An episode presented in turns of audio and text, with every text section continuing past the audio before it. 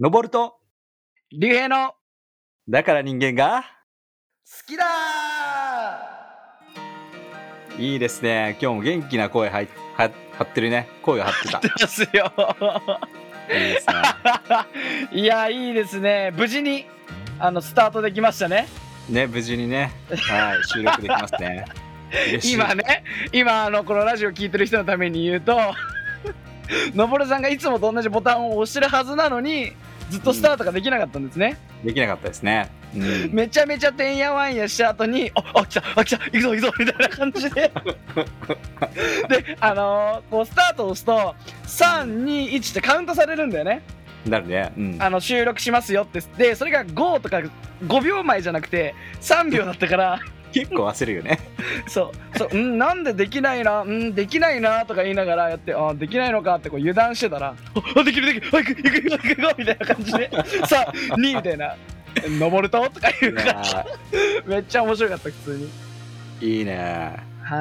はい。まあこんな感じでね。楽しく楽しくやってますけども。いやいやー、いいね。皆さんお久しぶりですお久しぶりですね。はいちょっと休みがありましたので。休みがありましたはい。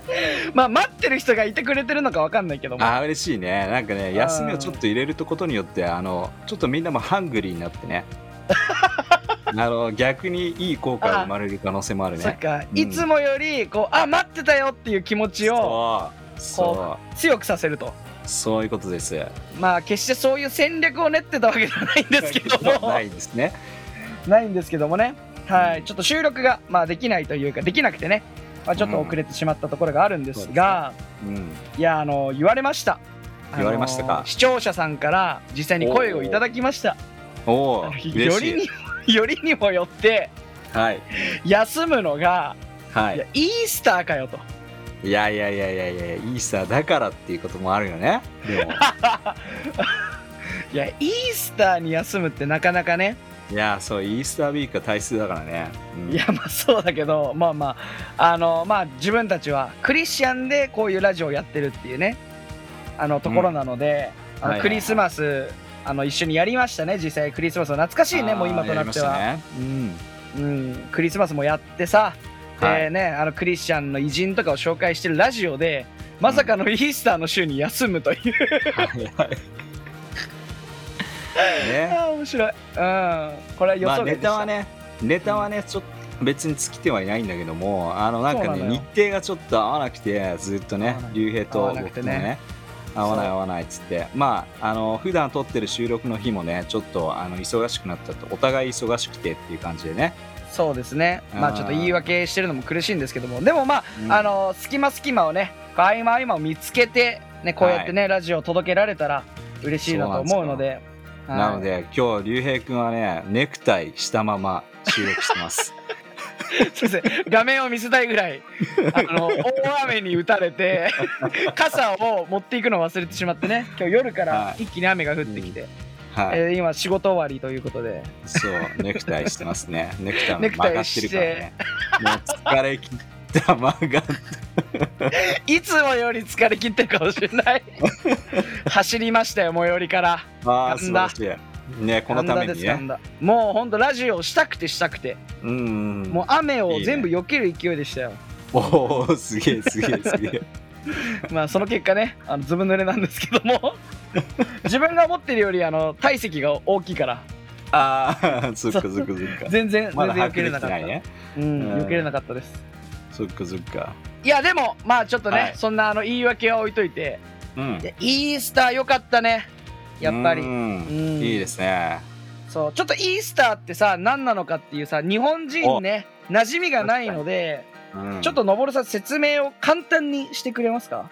あ僕ですか？はいはいはい。はいじゃあ僕がしますね。イースターっていうのはね皆さんあのイースターバニーっていう感じでそっちの方が有名かもしれないね。あーだうさぎとか卵のイメージがね。うさぎとかそう卵っていうね、うんうんうん。あのディズニーランドでも最近ねイースターのテーマをもとにあの、はいはいはい。パレードとか行ったりして、まあイースターっていう話はね結構聞いたことあるんじゃないかなと思うんだけど、うんうん。本当の意味は何なのかっていうことをまず知らない人たちが多いのかなと、うん。うん、実際イースターって何何なのかっていうとあのーまあイエス・キリストっていうねあの、はい。聖書に出てくるまあ実在したあのまあ、人物であり神であるというはい。存在のイエス・キリストが、えー十字架にかかりそして、まあ、人間の、ね、人類のこう罪を背負って十字架にかかると、ううん。ん。だからクリスチャンにとってすごく重要でそれがあるからこそ私たちは本当の意味で救われるっていうところに導かれる、そうですね。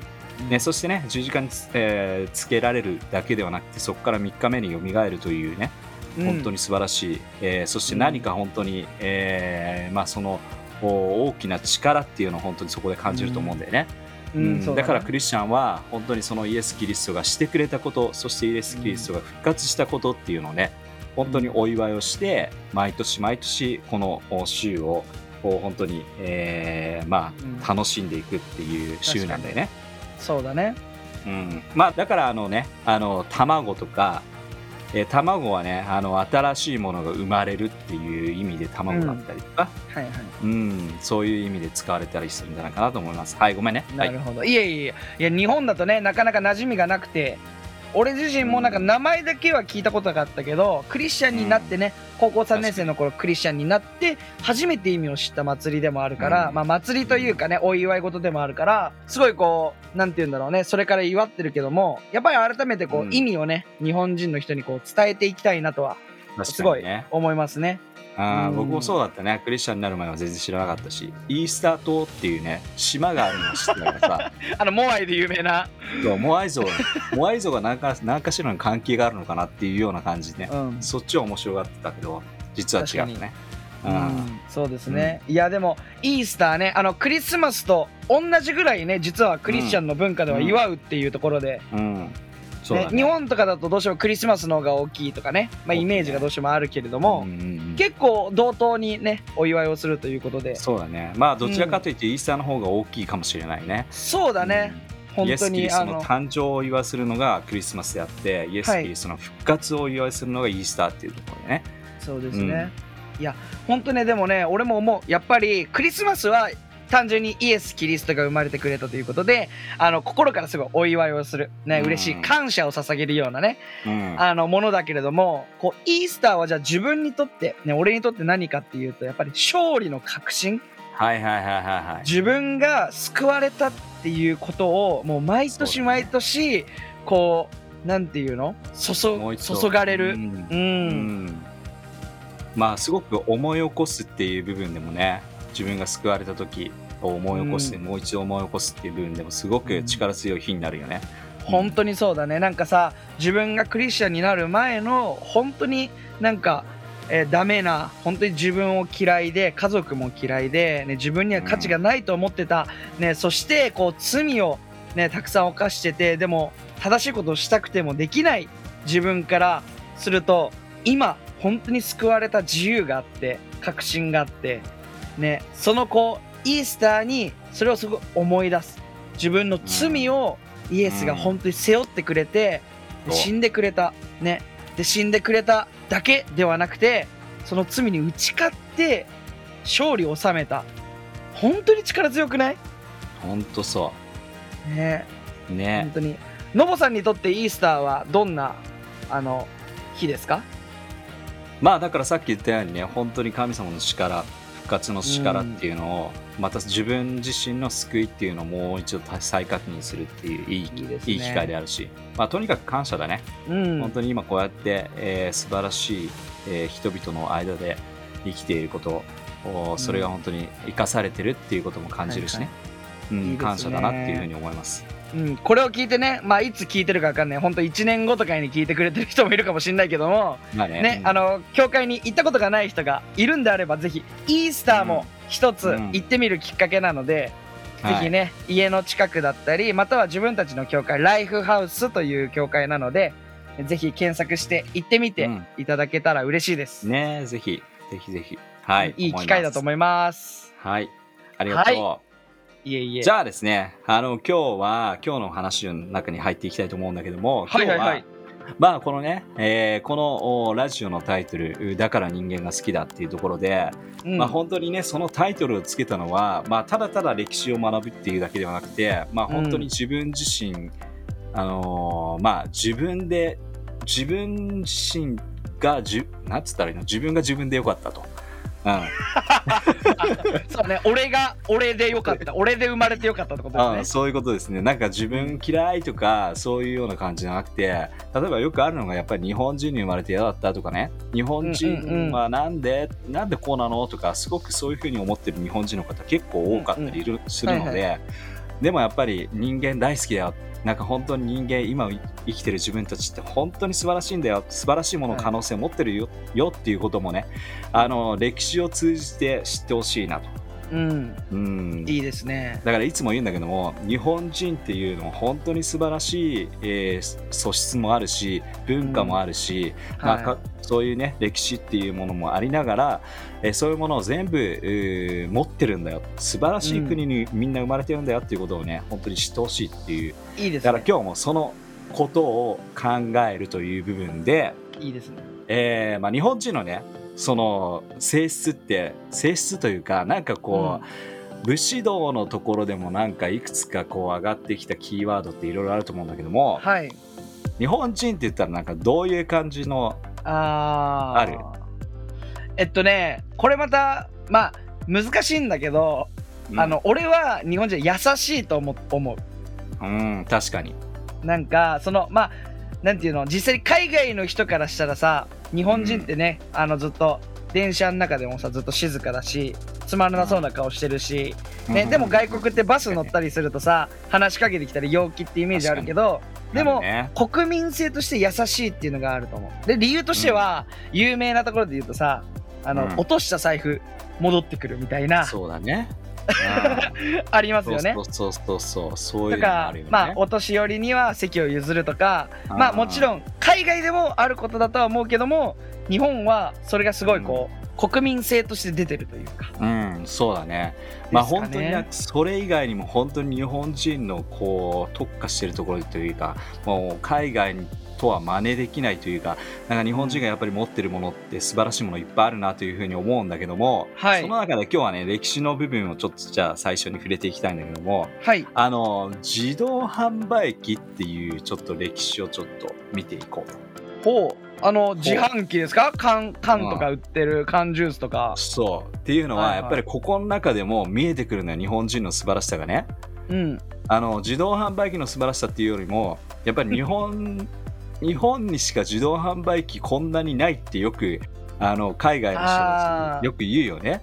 言うよね。なんかさ、うん。もしなんか治安の悪いとこにあったらもう、うん。なんかお金盗まれてるとかさうん。自販機ごと持ってかれるみたいな。そうそうそうそうそう。言うよね。うん、だから本当に日本人うん日本だからこそこれができてるっていう部分ではい。まあどういうふうにねじゃあ、あのー自動販売機が始まったのかっていう部分をちょっと見ていきたいと思うんだけども、うんあ実はね、まあ、に最初日本あの日本の話じゃなくてうん。あの最初の自動販売機ってちょっと調べてみたらいろいろ面白いことがこう出てきたりしてはいはいはい。あの一番最初の自動販売機はですね古代エジプトから現れるんですよ。はいあの知ってますね多分僕。知ってる？え、あのーどうぞどうぞ。あれですよね多分だけどあの清められた水を買うためのやつじゃなかった？その通り。やった！その通り。だかはい。ら今から2200年ぐらい前のもう紀元前200年ぐらいですよ。はいはい。で清水まあ本当に清められた水を自動販売機で買うというね。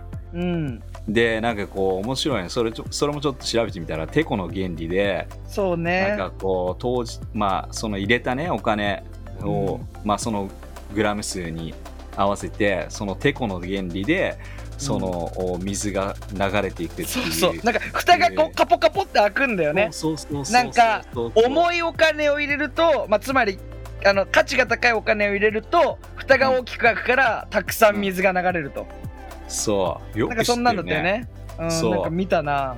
そう。これが最初の自動販売機だっていうふうに言われてるんだけどもまあそれからね年月ずっと経ってまああの私たちが今見ているうその自動販売機の原型的な部分は、まあ、1800年ぐらいのイギリスで、えーまあえ食料とかね、えーお菓子とはいはい。かそういったものを、お実用的なものを売るっていう部分が始まった、まあ、産業革命後のおイギリスでこういうものが始まったっていうふうに言われてるね。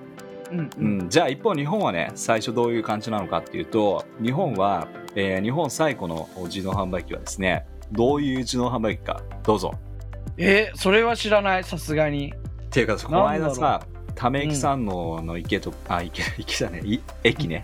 うん。ため池山王の池だって、まあいいや。あの駅とか歩いてさはいはい。あのバナナとか売ってるもんね。あああるよねそういうの。ね。あるあるある。しかもなんかドライバナナじゃなくて本当のバナナねああ、うんあのあるね。房ごとさあったりさ1本から売ってたりとか大きいやつでしょ？そうもう本当に何でも自動販売機あるなっていうふうに思うし、ね。俺なんか日本最古かは知らないけどなんか古い自動販売機で今も多分どこにも置いてないけど子供の頃見たなっていうのは駅の中にうんっていうか駅のトイレの中にちり紙の自動販売機なかった？ああはいはいはいはい。覚えてるかな？ありましたね。なんかティッシュとかそれこそお尻を拭くトイレットペーパーの自動販売機みたいな。な確かにねそれ結構古いね。子供ながらにこ今どこにでもトイレットペーパーあるからさ。確かに確かに、そうでなんかお父さんかお母さんに聞いたらうん、あれなんだよね。昔はちり紙買ってたっていう。おおじいちゃんに聞いたおばあちゃんとかに聞いたんかな。そうそう、はいはいはいはいはい。そこで買買わないとそう備え付けのトイレットペーパーなかったんだよってのを聞いたことがある。うん。まあでもそれ戦後ぐらいなんだろうねでもね。なんかさレストランとか行くとさなんかあのテーブルにさうん。あのコイン入れて売らないみたいなやつとかってさ あったよね。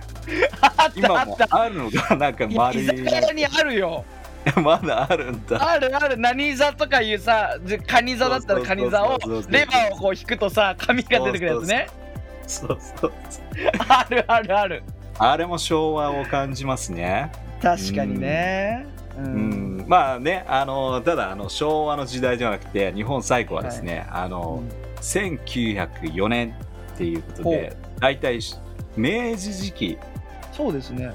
だというふうに言われてるんだけども、その最初はねあの切手とはがきを売る自動販売機っていうのがあったらしいです。発明されたらしいです、うんうんうん、これもちょっとね調べてみたらね面白い。あの、右の方が確かね、えーはがきかな？うん。うんが出てくる、えーで左側に切手かなんかが出てくるような、あなるほの形になっててコインを入れるとそれが出てくるんだけども、はいはい。あでもねこれねあの実用されてないらしいんですよ。ああそうなんだ。発明だけで終わっちゃったみたいな。発明で終わってあのなんかねあの不具合がよしょっちゅう出ますっていうことで、そうなんだ。まあアイデアだけは良かったよっていううね、ん。なるほどでもただこれがね最初のお誰もいないで、えーまあお客だけがいてお客が入れると自動的に何かが物が出てくるっていう一番最初っていうふうに言われてると。なるほど。でまあこのね今までずっと話してきた自動販売機日本っていっぱい自動販売機あるよねっていう話をしたんだけどもうん。あの実はもっとね明治の話の前にあの自動販売機っていうか無人販売機っていうものがうん始まる時代があるんですよ。はい。あのまあ今でもね、あの無人販売機で例えば田舎の方に行くと、おうん。野菜がねバーッと置いてあってありますね。そして100円入れてくださいみたいな感じにね、うん。えー缶が置いてあってそこで自分が取ったものの数のちゃんと100円をコインを入れると。はい。いうような感じで、まあ、成り立ってるんだけどもお実はそのね一番原型のお形が江戸の江戸時代うん。に、えー起きたうん。んですよ。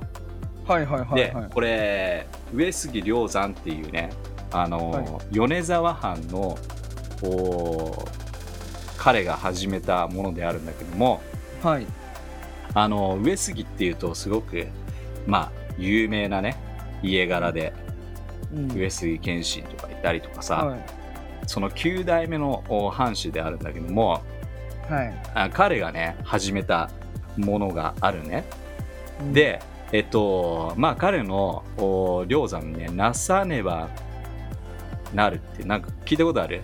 おなんかならなんかなさねばななんだっけ？なせばなるか。なせばなるなさねばならんな何事も。何事も。はいはい知ってる知ってる知ってる、っていうねうん。言葉、で彼うん。これ彼がその言葉を発したというかこのこの言葉を、えは。本当に？うん、だからみんななんかこう聞いたことあるフレーズ、うん、うん、何でも試さなければっていうね、うん、やる気になってそれやろうぜっていうなるほど、ね、言葉ですよ。でそれが、はいはい。えー上杉良山っていう方で有名なんだけどもはい。で彼はあのさっき言ったように米沢藩の、おおまあ、17歳でね、えーとまあ、家を継ぐんだけども、実は米沢藩ってすごく結構借金が多くて大変なあー財政であった。うん。で彼になってやっぱりいろんな決断をして、えーそれからあのまたあー復活していかなければいけないということでいろいろね、えー改革をした人であると。はいで一つは例えばの、そう農業をね改革したりとか、うん。あるいは自分のところで特産品をねちゃんと作り上げようということで、えーまあ、特産品をちゃんと考えてそして世界中に世界中というか全国にねそれを知ら、えー知れ渡るように、うん。えー現地のものをちゃんと作るっていうことをしたりとか。米沢藩といえば米沢牛。まあ米沢牛ある。まあ山形。があるけどあのでも 当時からはないか別ー、に。絹絹ですね。うん絹織物ですね。昨日今が有名だったのか。はい。はいはいはい。まあ全国的まあ今もねそれで有名なっていうところも少しあるんじゃないかなと思うんだけども、まあそれだけじゃなくて学問とかもね、えー彼すごく、えー広めようっていうところもあってでその米沢、うん、藩のところのね、えー彼がはい。えっ、と棒食い商いっていうなんか棒があってうん。そしてその棒の上にはい。あのーわらじとか、はいはい。そう杭です棒の杭の、こう商売って書くんだけども、商い。はね商売の商ですね。商いは商内あそう。商売の商ですね。はい。でそこの上にはい。えっとわらじとかうん。草履とか、うん。えーあるいはまあ果物とかそういった物品をこう、値段を張って並べるっていうことをしたらしいんですよ。じゃあ別になんかさ食べ物とかに限定してるわけではなく。うん。で最初はなんか特にあのわらじとかその履物っていう部分が多かったらしいんだけども壊れたりするからね。うん、そうそうそう。長旅をしてね、あのー結構こう歩いてきたりするとはあ途中で壊れると。でその時にそこにあるそれをまあ買ってそしてまた旅を続けるっていうことがあったらしいんだけども、でこの時にさっき言ったように値札を貼ってうん。で実際見てる人誰もいないわけですよ。ね。で見てる人誰もいないけどもそこにちゃんとお金を入れてもらうっていうことをうん。始めた。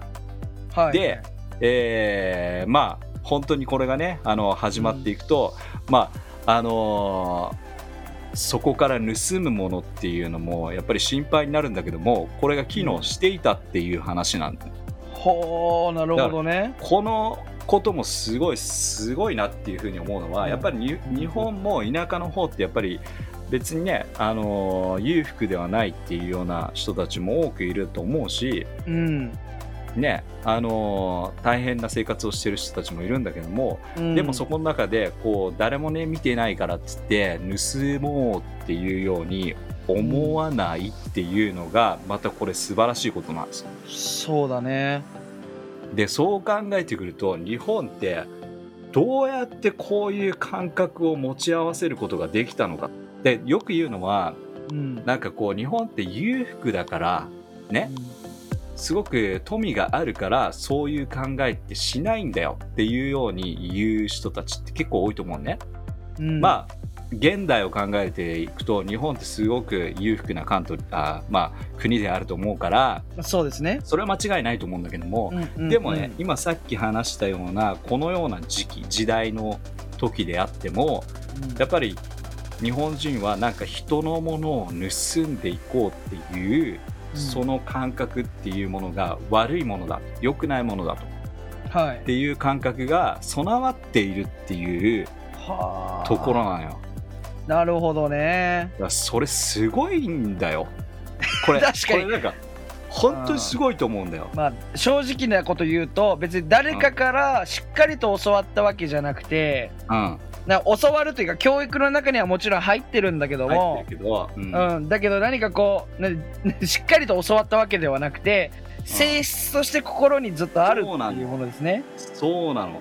だからさ、あの昔というかえっと東北の方で地震があった時にさ、あのーまあこっちのね関東の方もすごく揺れてですね。結構みんなねあのお昼時であったっていうところもあるのであのレストランとか行ってる人もなんかもう今まで体験したことない揺れだったから、うん。なんかもう中にいちゃいけないと。で外に行く、外に出出るみんな出たんだね。バッてね、うん。覚えてるかな、うんうん。うん出たんだけどもうんでそのままみんなバラバラバラっていくんではなくてやっぱりうん。お会計ちゃんとしていったっていうね、有名な話が。だからねなんかこうそういった危機の時でもちゃんとあこれはいいことじゃないあこれは悪いことだっていうなんかこう判断ができるっていう日本人のうん。この持ち合わせたもの。本当だねでこれ本当に私たちは誇りを持っていい部分だと思うんですよ。いや本当にそう思うよ。うん、めちゃめちゃ。だからこれって知らない人に対してめっちゃ信頼を置いてるっていう姿じゃん。だからこれからほら無無人の人でさ誰が来るか分かんないわけよ。知り合いだったら信頼できるよ、まあ、この人はこここに住んでるとかさ分かるからさでもこれから来る人が誰だか分かんない人に対してもあなたに対して絶大な信頼を置きますよっていうなんかこううん変な信頼を置いている。でその信頼を自分もかけられたがと感じながら絶対に盗まないぞっていうこの心と心のなんか契約を見えないところでしてるっていうね、そうだね。見知らぬ人との。だからこのねそうだね。カルチャーってもう本当に世界に誇るべき姿だなっていうふうに思うんですよ。そうだね。まあなんか必ずしもねもちろん全員が全員そうじゃないからまあまあまああのね。誰彼構わず信頼するのはちょっと良くないかもしれないけどもでも 日本人のね性質として本当そうだよね。なんかそれで言うと俺があのクレジットカードとか持ってなかった頃ねああのランチを食べてたんですよ。ご飯。でパクパク食べてて。うん、でじゃあ食べ終わってじゃあ会計しようかなと思って。でランチだからまあ650円ぐらいになりますと、うん。お財布をこうパカって見た時にお金下ろすの忘れてて、ああやべえって思ったんだよね。なるね。であやばいって思ってお金ちょっとしかも恥ずかしいし。うん。お金ごめんなさいちょっと下ろしてきていいですかって言って、ね一応担保としてさ、うん。なんかさあの免許証とか、うん。その携帯とかを置いとくんでみたいなこと言ったらあいいですいいですあの待ってるんでみたいな。そう。なんかさそういうのあるよね。いでしょ。あるよ。そうだからまあでだからってまあ悪い心が働けばさ食い逃げできちゃうじゃん、できるね。でそれは逃げることできるけど、うん。まあ別に何も考えずにさ普通にじゃあコンビニ行って下ろしてきて、すいませんとは、まあ笑い話にねお互いにこう笑いながら「すいません下ろしてきました」っておあの渡してお金をうん。払って、お釣りもらってそれができる国そうなんですてよ。なかなかいないよ。少ないよね多分。いないよね。本当に相手を信頼してるっていうのさ、まあなんか今の話で思い出したんだけどさうん。あの以前俺もさあのバス乗った時にさ、うん。あのバス最初にお金を払うバスもあれば最後に払うバスもあるじゃん。地域によって違うんよね。違うんだよね。